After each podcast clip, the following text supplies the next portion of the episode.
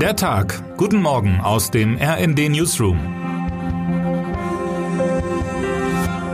Es ist Samstag, der 3. Dezember. Am Tag danach war Katerstimmung deutlich zu spüren.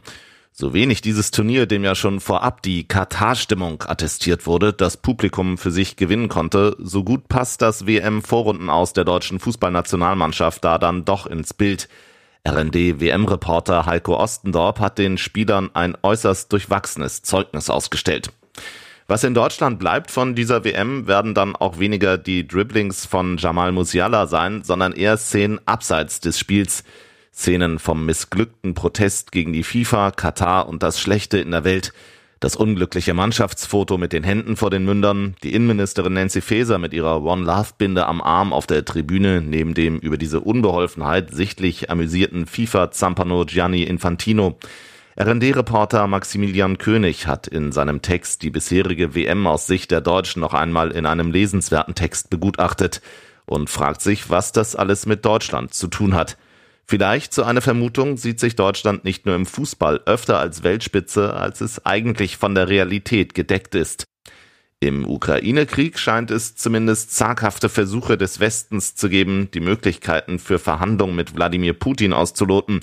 Nachdem am Donnerstag bereits der US-Präsident Joe Biden erklärt hat, er sei unter Bedingungen bereit, sich mit Putin zu unterhalten, telefonierte gestern auch Bundeskanzler Olaf Scholz eine Stunde mit Russlands Präsident Wladimir Putin zum ersten Mal seit September.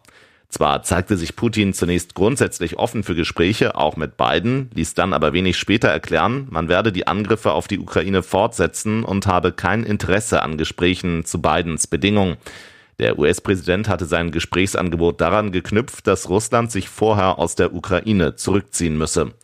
Scholz immerhin hat eine andere Reihenfolge gewählt.